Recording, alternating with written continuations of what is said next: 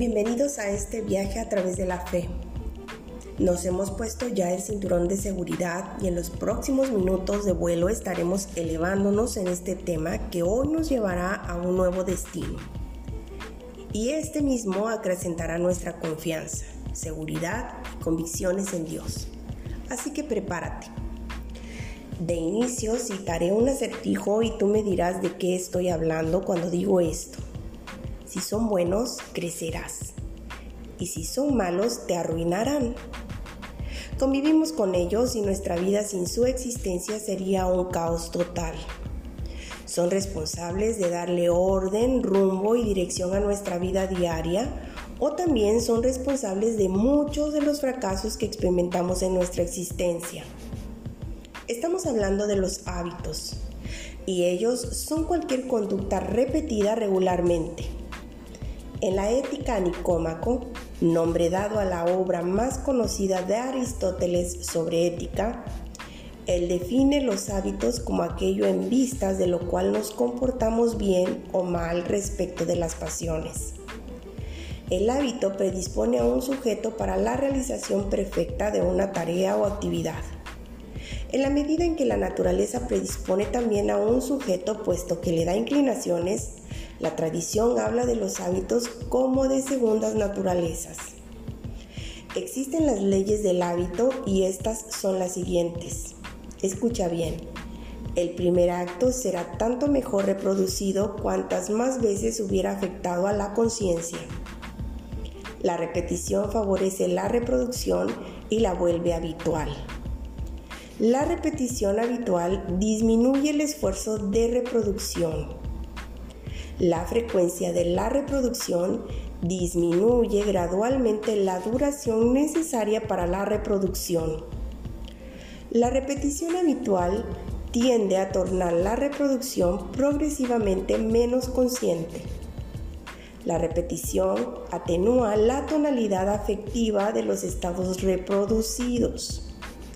La actividad motriz y la actividad intelectual, al contrario de la afectiva, son avivadas y acrecentadas con el hábito. El hábito es la repetición de conductas que hace un sujeto que luego le permiten automatizarlas. Y aunque son conductas en general aprendidas, aunque existe una predisposición innata hacia ellas, o se adquiere por imitación de otras personas del entorno, una vez instaladas, aparecen en el sujeto de modo natural y forman parte de su personalidad. Existen diferentes tipos de hábitos.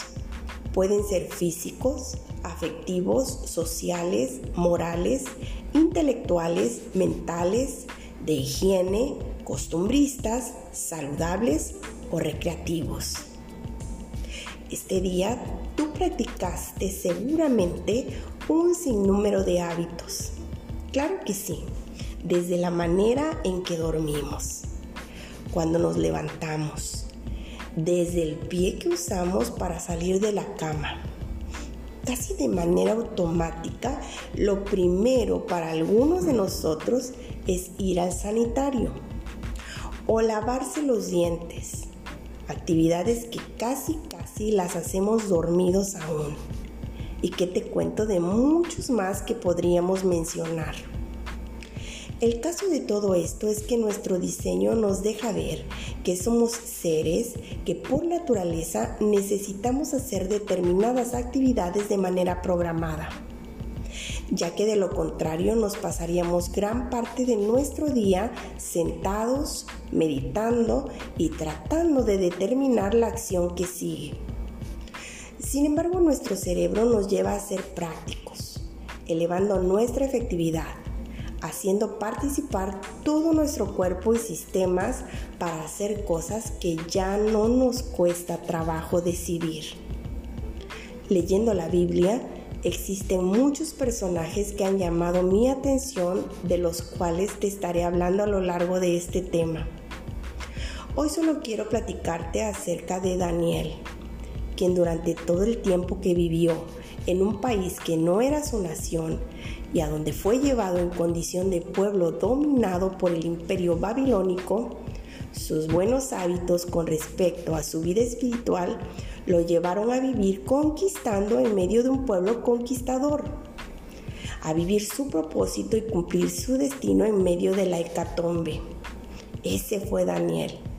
Vamos al libro de Daniel en el capítulo 6 del versículo 10 al versículo 11 y el versículo 13 también.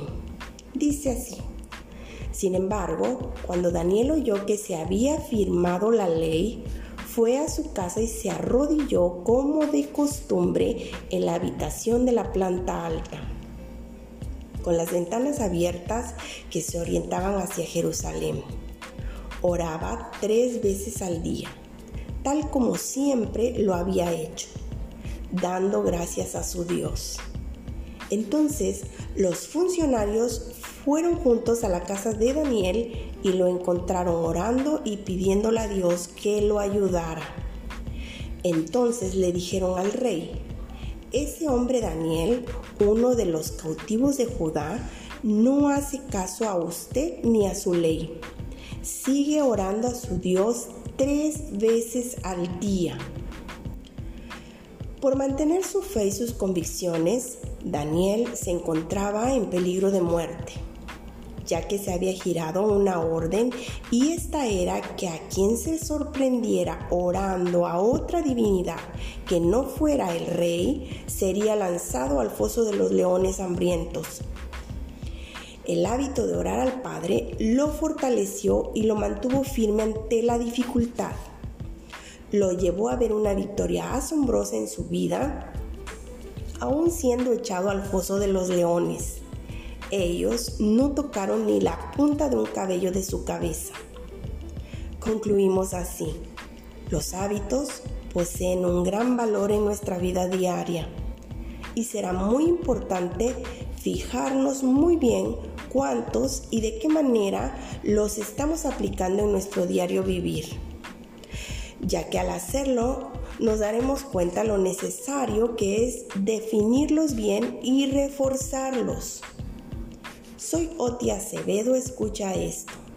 Me queda claro que mi diseño está impregnado de hábitos, mismos que fueron depositados en mí para hacer prosperar mi vida diaria.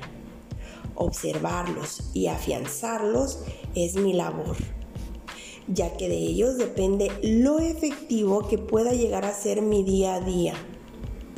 No imaginaba que ellos pueden llevarme a conquistar grandes victorias. Te espero en nuestro próximo episodio.